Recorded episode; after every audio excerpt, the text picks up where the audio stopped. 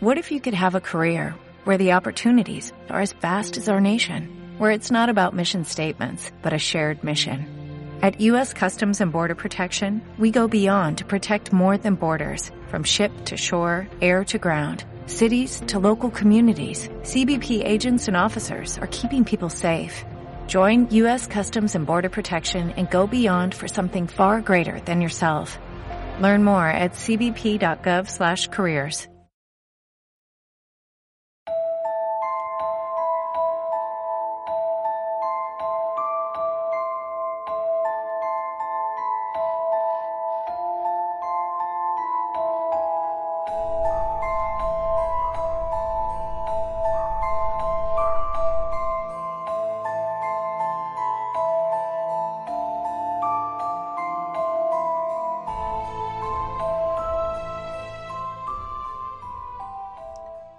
Su nombre es sinónimo de literatura gótica.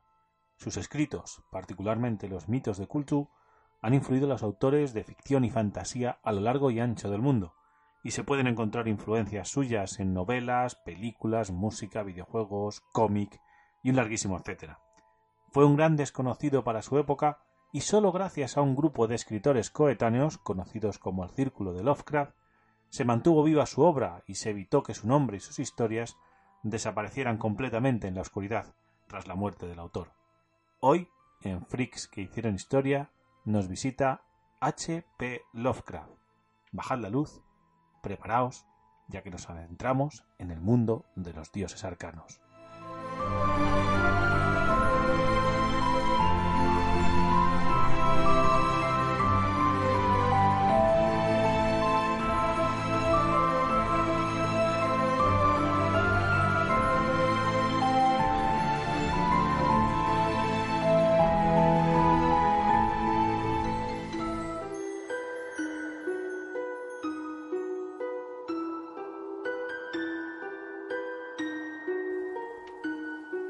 Howard Phillips Lovecraft nació el 20 de agosto de 1890 en Providence, capital del estado de Rhode Island.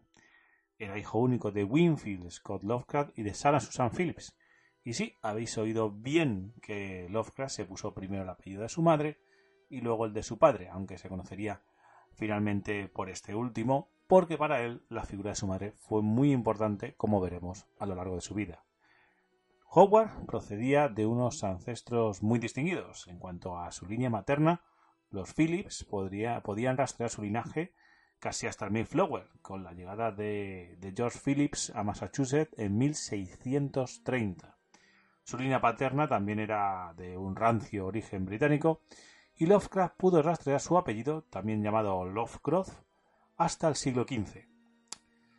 El joven Lovecraft, eh, Howard, se quedaría huérfano de padre a la temprana edad de nueve años, pasando su educación a estar en manos de una severa madre y, sus dos, tías, Lilia, Lillian Delora Phillips y Annie Emmeline Phillips. En especial, también estuvo bajo la tutela de su abuelo materno, un importante empresario llamado Whipple Van Buren Phillips. Todos juntos residían en la casa familiar y el reflejo de esta experiencia quizás se ve en alguna de las obras más conocidas del autor, como son El horror de Danwich. Muchos críticos consideran a la madre de Lovecraft la causante de todos los comportamientos peculiares y un tanto extravagantes que el escritor mostró durante su existencia.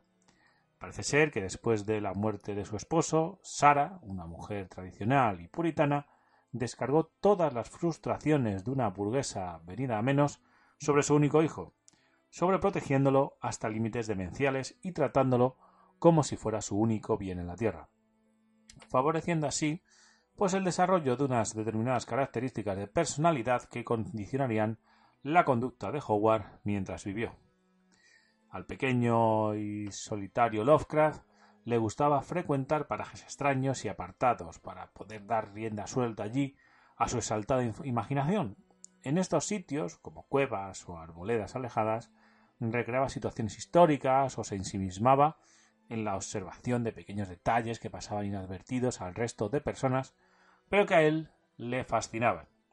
Se detenía a escuchar las hadas del bosque o a imaginar lo que podría existir en el espacio exterior. Quizás una de las razones por las que le gustaba tanto evadirse era, como hemos dicho, por la estricta atadura a la que lo sometía su madre, diciéndole que él no debía jugar con niños de menor categoría o insistiendo en que era feo y que nunca llegaría a triunfar en la vida. A pesar de todo, Lovecraft destacaría en la comunidad de Providence desde bien pequeño. Fue un niño prodigio, capaz de recitar poesía a los dos años, leer perfectamente a los tres y empezar a escribir a los seis o siete años de edad. Su abuelo materno, como hemos comentado, fue el principal artífice e impulsor de la creatividad de Howard. Lo alentaba a la lectura, ofreciéndole acceso a su inmensa biblioteca, y en ella descubrió, con un ejemplar de la Iliada para niños entre las manos, cosas como el paganismo grecolatino. Y gracias a las mil y una noches, aunque, de nuevo, mostrando una precocidad sorprendente, a los cinco años se declararía ateo, convicción que mantuvo hasta su muerte. Todos estos estímulos ayudaron a que su imaginación se desarrollase rápidamente en comparación con la del resto de chicos de su edad, produciéndole una importante falta de adaptación a su círculo cercano. Cuando ellos querían jugar con espadas o a juegos físicos, a pelearse, a correr, él pues prefería llevar a cabo entretenimientos más pausados e imaginativos como representaciones históricas. Aunque tenía unas dotes intelectuales fuera de lo común, no asistió al colegio hasta los ocho años, y tuvo que dejarlo un año después porque desde el primer día demostró una falta total de interés en las clases, faltando continuamente a la escuela. Durante su absentismo escolar seguía leyendo con voracidad, no es que se fuera a perder el tiempo, adquirió conocimientos de química y astronomía, llegando incluso a escribir como aficionado en algunas revistas científicas de la época. Publicó eh, varias revistas además eh, de circulación limitada, comenzando con ello con nueve años en 1899 con una que se llamó La Gaceta Científica. Cuatro años después regresaría a la escuela pública Hope Street, donde cursó dos años y medio más o menos de educación secundaria hasta que abandonaría definitivamente los estudios. Uno de los géneros que más le apasionó durante su infancia fue el de las novelas policíacas, llevando incluso a que creara la agencia de detectives de Providence a la edad de 13 años. Llegamos ya, por tanto, a 1904, cuando otro hecho golpeó la vida de H.P. Lovecraft y le marcaría para siempre. Su abuelo fallecía, y esto afectó de sobremanera al joven autor de 14 años de edad. La mala gestión de las propiedades y del dinero familiar dejó a la familia en tan malas condiciones económicas que se vieron obligados de nuevo a mudarse. Lovecraft quedó tan afectado por la pérdida de su abuelo y también de la casa que le vio nacer que consideró incluso el suicidio durante un tiempo. Pese a todo, en esta época y con apenas 15 años escribió el que sería su primer relato propiamente dicho, La bestia en la cueva que ya era una imitación de los cuentos de horror gótico y que le permitió, a los 16 años, trabajar como periodista en el Providence Tribune, escribiendo una columna de astronomía.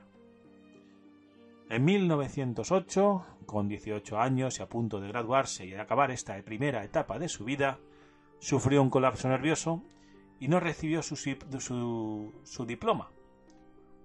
St. Yoshi, biógrafo de Lovecraft, sugiere que este colapso pudo deberse a sus dificultades con las matemáticas, una materia que necesitaba dominar para convertirse en astrónomo profesional. Este fracaso en su educación, ya que él quería ir a estudiar esta materia en la Universidad de Brown, fue una fuente de desilusión y vergüenza hasta el final de los días de nuestro protagonista.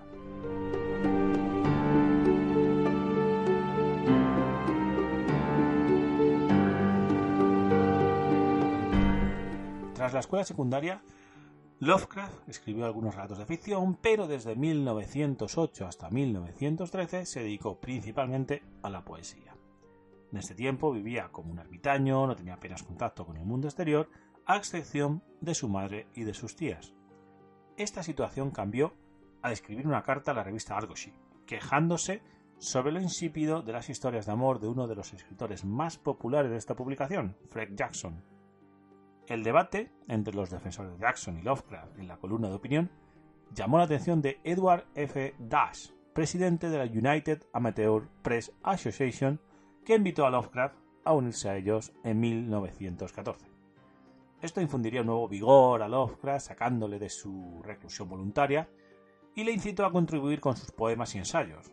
Tanto se implicaría en esta asociación que llegaría a ser el presidente, e incluso llegó a ser presidente de la National Amateur Press Association, la NAPA, la asociación rival de la UAPA, que era la que le invitó en primer lugar. En 1917, a petición de algunos amigos, volvería a escribir ficción con historias mucho más pulidas como La tumba y Dagón. Este fue su primer trabajo publicado de forma profesional, apareciendo en la revista Weird Tales en 1923. Sobre esta época comenzó a formarse un poco una enorme red de admiradores y amigos entre los que se encontraban Robert Bloch, Clark Axton Smith y Robert. Howard, sí, el creador de Conan el Bárbaro. La extensión y frecuencia de sus cartas con estas amistades lo convertían en uno de los más prolíficos escritores del género epistolar. Lovecraft escribió alrededor de 100.000 cartas durante toda su vida. Pero bueno, llegamos de nuevo a una fecha en la vida de Howard que le volvería a trastocar la vida. En 1921, y tras una larga enfermedad, fallecía el que era el pilar de su vida, su madre, por problemas posoperatorios después de una intervención quirúrgica de vesícula biliar. Lovecraft en ese momento contaba con 31 años de edad. La muerte de su madre y el agotamiento de lo poco que le quedaba de la riqueza familiar lo llevaron a abandonar la idea de llevar una vida ociosa dedicada a la escritura, a obligándolo a trabajar en pequeños encargos que en la mayoría de las situaciones pues consistían en retocar escritos de otros autores. Vamos a ser un negro literario. Gracias a este tipo de trabajos conocería pues a muchos de los que luego serían el llamado círculo de Lovecraft. Además de los citados hace un momento, pues se podría contar con este grupo a otros como Frank Belknap Lom y sobre todo a August Derleth, quien como veremos más adelante fue una pieza clave del éxito de los mitos de Kultu a la muerte de nuestro protagonista. Para estos escritores y amigos, Lovecraft presentaba una gran diferencia entre su personalidad de estilo solitario, introvertido y erudito a través de las cartas que les escribía y también de la forma que tenía que de ser en persona. Lo definían como, un, como entusiasta y generoso, creativo, un prodigio de inteligencia y con una faceta racista que no la abandonaría hasta los últimos meses de su vida.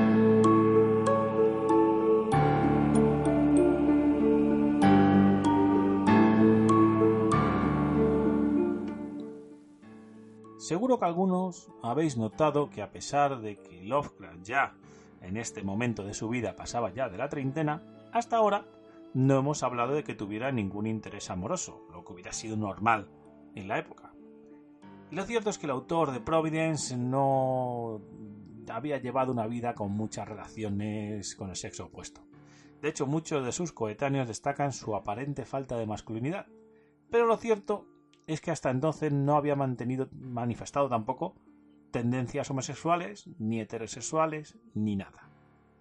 Este tema viene a colación en esta parte de su vida, ya que solo dos meses después de la muerte de su madre, Lovecraft anunció a una acudió, perdón, a una convención de escritores aficionados en Boston, donde conocería a Sonia H. Green, hija de inmigrantes judíos procedente de Ucrania, viuda y siete, años mayor que Howard. Se casarían en 1924 y se mudaron a Brooklyn, en Nueva York, casi inmediatamente. Las tías de Lovecraft, que aún estaban vivas y, y mantenían mucho control sobre su sobrino, tan tradicionales como eran, no vieron con buenos ojos esta boda, ya que Sonia era una mujer de carácter fuerte, independiente, propietaria de una tienda de sombreros y escritora aficionada en la United Amateur Press Association. Inicialmente Lovecraft quedó embelesado con Nueva York y parecía estar a gusto con su nueva vida familiar, pero la pareja pronto se vio inmersa en dificultades económicas. Sonia perdió su tienda, tuvo problemas de salud y Lovecraft no consiguió encontrar un trabajo, por lo que su esposa se tuvo que ir a Cleveland, mientras que Lovecraft se quedaba en el barrio de Red Hook de Brooklyn, donde comenzó a sentir una profunda aversión por la vida neoyorquina. La, desalentadora realidad sobre pues, la imposibilidad de mantener un trabajo en un lugar cuya población mayoritariamente era inmigrante, aumentó más el sentimiento racista de Lovecraft, quien se veía a sí mismo como un caballero anglosajón y como alguien superior a todos los vecinos que tenía alrededor. En ese tiempo, Lovecraft sufría de unas terribles pesadillas que le sirvieron de inspiración directa para su trabajo y es quizás una visión de lo que tenía en su inconsciente y del simbolismo que representa la que explicaría su continuo pues el revuelo alrededor de su obra y la popularidad. Todos estos intereses y estos sentimientos le llevaron a apreciar de manera especial el trabajo de Edgar Allan Poe, quien influyó fuertemente en sus primeras historias con su atmósfera macabra y los miedos ocultos que acechan en la oscuridad. El descubrimiento también de las historias de Edward Plunkett y Lord Dusani llevó su literatura, la literatura de Lovecraft, a un nuevo nivel, resultando en una serie de, historias fantásticas que tomaban lugar en la Tierra de los Sueños. Por otra parte, también de esta época, encuentra a Arthur Machen, con sus bien construidos cuentos sobre la supervivencia del antiguo mal y sus creencias místicas en misterios ocultos que yacían detrás de la realidad. Seguramente ya os empieza a sonar todo esto, ya que esto, todo este conjunto de autores y de influencias y de vivencias ayudaron finalmente a inspirar a Lovecraft para encontrarse a sí mismo a partir de 1923. Otra inspiración, comentan muchos de sus biógrafos, provino de una, de una, fuente insospechada, que son los avances científicos en áreas como la biología, la astronomía, la geología y la física, que, reducían al ser humano a algo insignificante, impotente y, y condenado en un universo mecánico y materialista, un pequeño punto en la vastedad infinita del cosmos.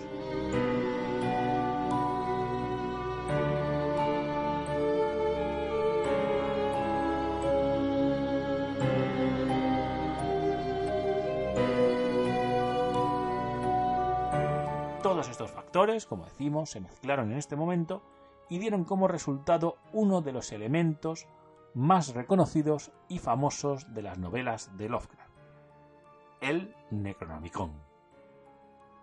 Pero hubo que esperar a 1927 hasta que en ese momento Lovecraft escribiría una breve nota sobre quién fue el autor de este famoso grimorio y luego, en 1938, tras su muerte, también se, publicaría la historia de las traducciones que había tenido el Necronomicon.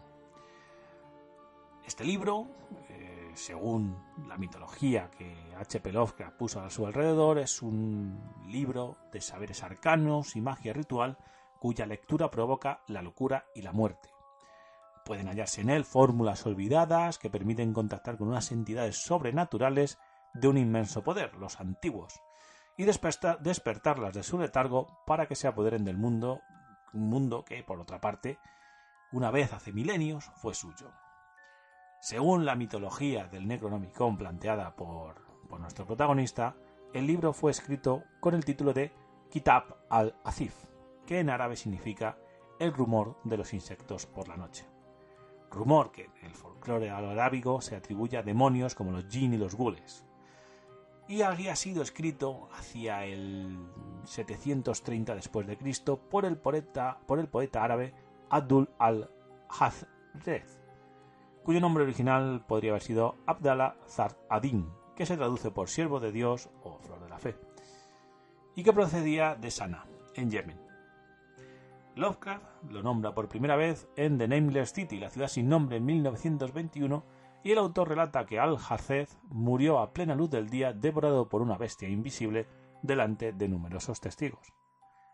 Lovecraft era un genio en este sentido y abunda en datos para hacer verosímil la existencia del Necronomicon. Por ejemplo, cita como uno de sus compiladores a Ibn Khalikan, erudito iraní o árabe que, por otra parte, existió de verdad. También cuenta que hacia el año 950 el Necronomicon fue traducido al griego por Theodorus Piletas, quien fue el que le puso el nombre este que hemos dicho, Necronomicon.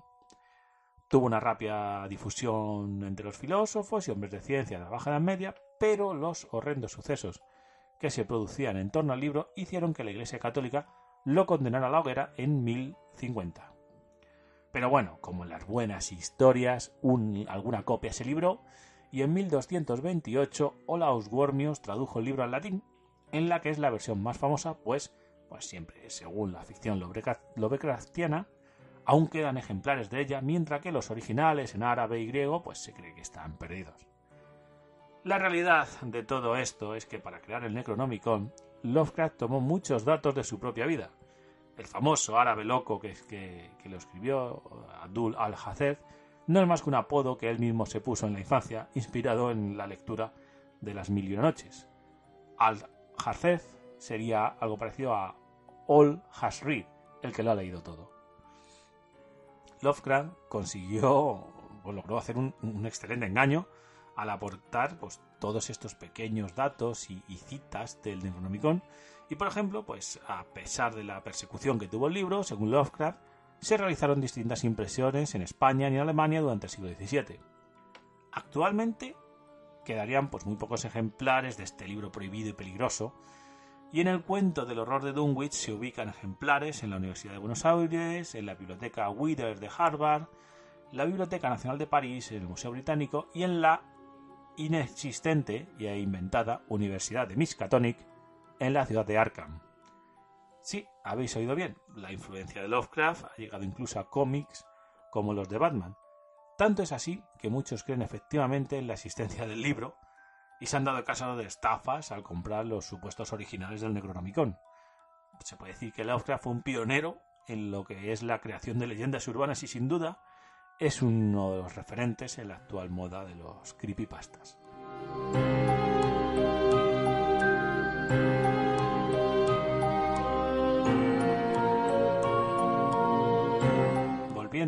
Lo que es su vida real y conyugal, Sonia y Lovecraft todavía vivían de forma separada en 1926 cuando acordaron pues, un divorcio amigable pues, a los dos años de casarse. Lovecraft alegró las grandes divergencias entre ambos y los problemas económicos, y debido al fracaso de su matrimonio, algunos biógrafos han especulado con la posibilidad de que Lovecraft fuera asexual, aunque, aunque Sonia dijo años más tarde que él era un adecuado y excelente amante.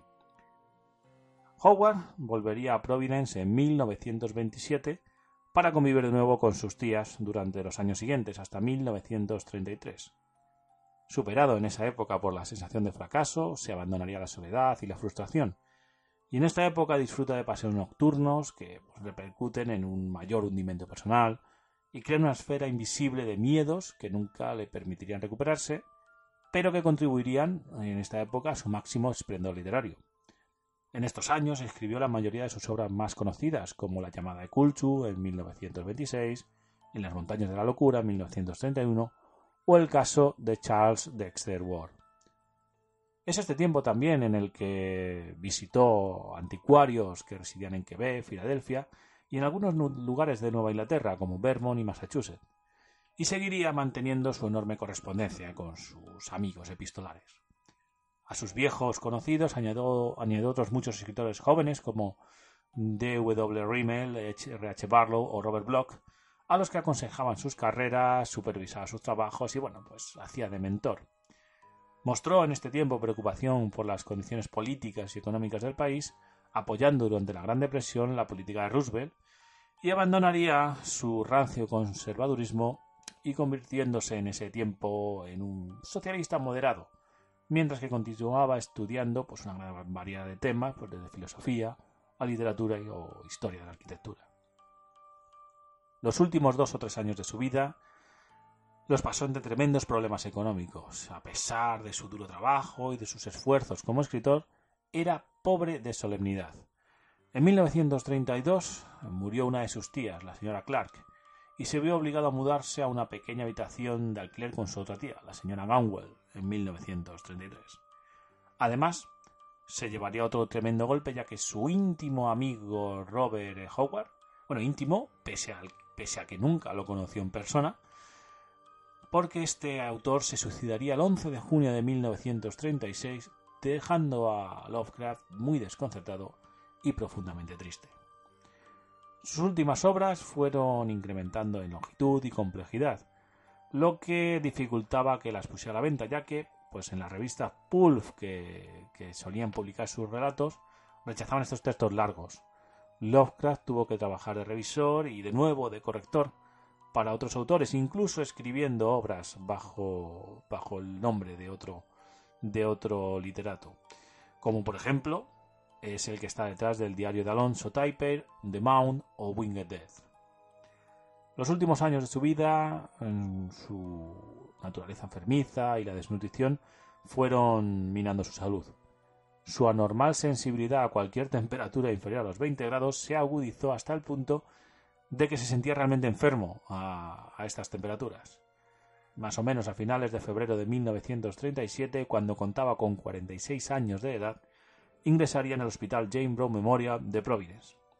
Allí moría a las primeras horas de la mañana del 15 de marzo de 1937 de un cáncer intestinal complicado con la denominada enfermedad de Bright.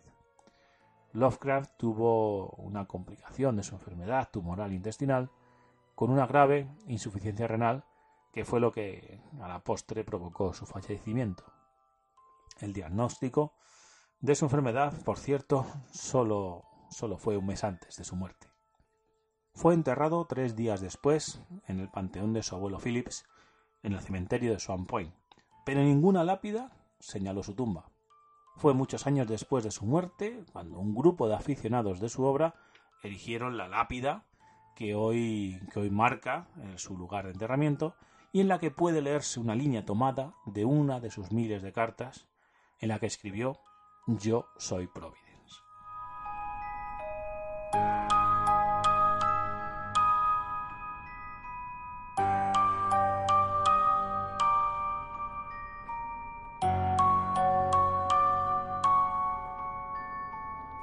Después de su fallecimiento, el círculo de Lovecraft siguió contribuyendo a su leyenda. August Derlet fue probablemente, como ya dijimos al comienzo, el más prolífico de todos ellos, ya que amplió y extendió la visión de Lovecraft eh, de su mundo y de su, cosmogonía. Las contribuciones de Derlet han sido pues, objeto de mucha controversia, ya que Lovecraft nunca consideró a su panteón de dioses extraterrestres más que una parte de la trama argumental que quería contar. Sin embargo, Derle creó, como hemos dicho, esta cosmología completa, con una guerra entre los antiguos o dioses arquetípicos como Hipnos o Ultar y los dioses primigenios como Culto o Nyarlathotep, y asoció a los dioses primigenios a los cuatro elementos.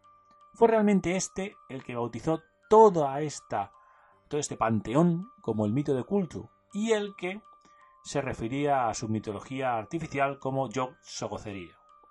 Como veis, la vida de Howard Philip Lovecraft está, por lo menos, a la altura de la obra y la imaginería que nos dejó. Tenemos que cerrar ya el grimorio, salir de las catacumbas antes de que nos pueda visitar una de las temibles criaturas que imaginó el eterno escritor de Providence, pero, como siempre, no nos podemos ir sin dejaros una cita. Y esta vez no podemos sino sacarla del libro más Lovecraftiano, el Necronomicon. Y para despedirnos dice así, que no está muerto lo que yace eternamente, y con eones extraños incluso la muerte puede morir.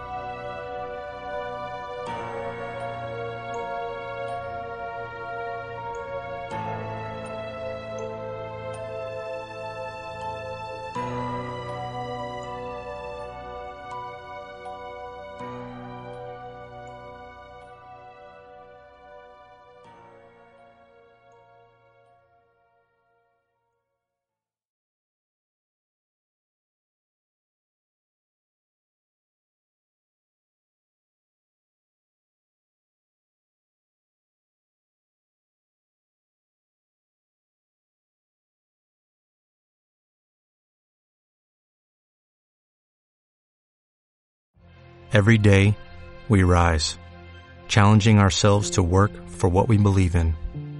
At U.S. Border Patrol, protecting our borders is more than a job, it's a calling. Agents answer the call, working together to keep our country and communities safe. If you're ready for a new mission, join U.S. Border Patrol and go beyond. Learn more at cbp.gov/careers.